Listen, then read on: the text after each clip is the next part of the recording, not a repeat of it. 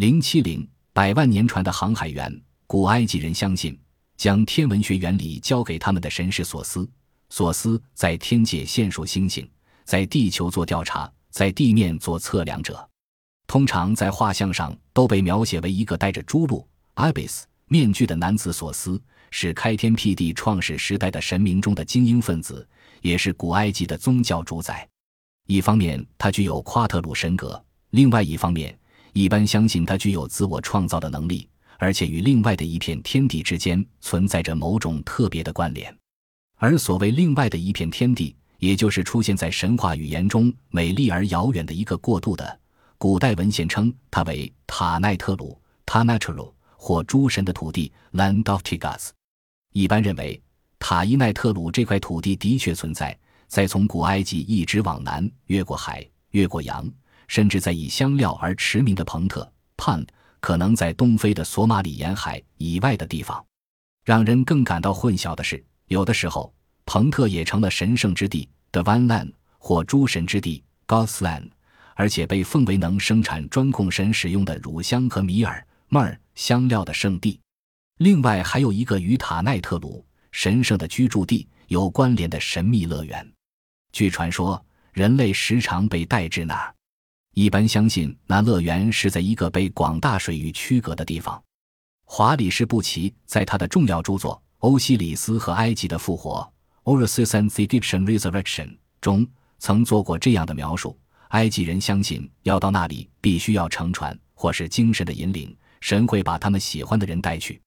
凡是能到那乐园的幸运者，发现自己就好像进入了一个魔术花园，里面岛屿相互以运河连接，土地肥沃，被绿色掩覆，而岛屿上小麦长到五万尺高，麦穗二万尺，茎四万尺。把农业带至埃及的欧西里斯，真的有这么一块土地，以沟渠灌溉。用科学方法生产谷物吗？明显为南方土地的统领的欧西里斯，是在开天辟地创始期之初渡船来到埃及的吗？而戴着朱鹿面具的索斯，也是从非乘船不能到达的土地远渡重洋来到尼罗河谷，在历史开始以前便教导过着原始生活的居民天文测量的知识，将这份厚重的礼物送给了他们吗？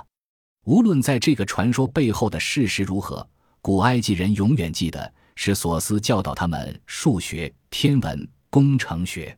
根据华里士布奇叙述，是他的意志与力量保持了天与地之间的均衡，因为他的伟大的天文与数学方面的知识，才得以运用适当的技巧维持宇宙基础与运转的法则。索斯还被认定是教导埃及人祖先几何学、测量学。植物学等技术的神，更是开发出数学与文字字母以及读书写字艺术的神。他是伟大的魔神，Great Lord of Magic，可以用声音移动物品，也是不论人神所有工作和知识的创始者。索斯的教诲据说以四十二册指南书籍的形式被保存在世间。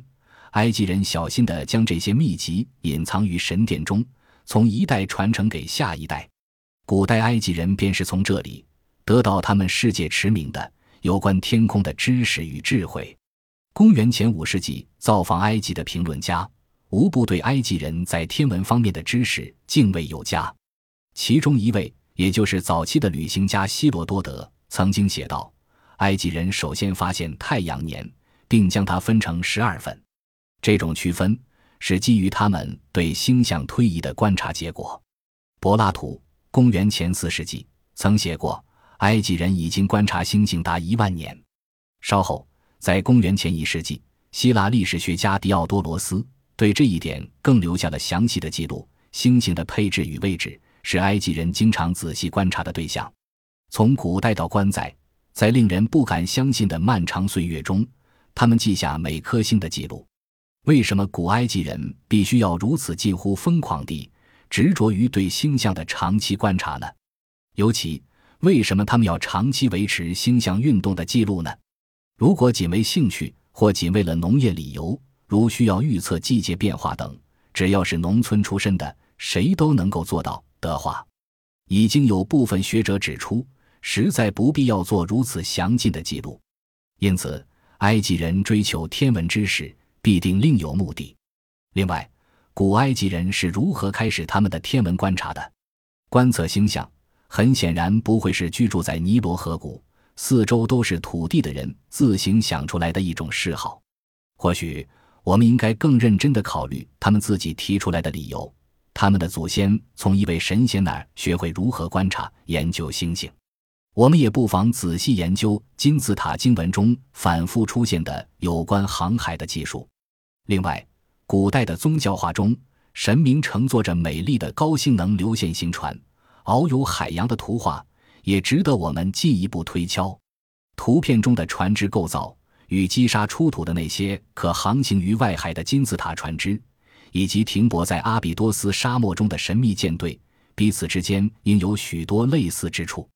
生活在四周都是土地而非海洋的人民，基本上都不会成为天文学家。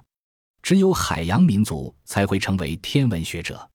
有没有可能，古埃及人对海洋的向往，以及他们善于设计船只、观测星象的态度，显示了在史前悠远的过去，曾经有一个亲海的神秘航海民族，将这些知识交给了埃及人的祖先，使得海洋文化成为他们遗产的一部分。除非有一个这样已经被人遗忘的太古航海民族与文明，否则是不可能留下这些指纹。详细而正确的记录下冰河期末世界形势的地图，也只有这种能够记录下一万年星星航路的文明，才能精确地观察到岁差运动现象，将其记录在神话之中。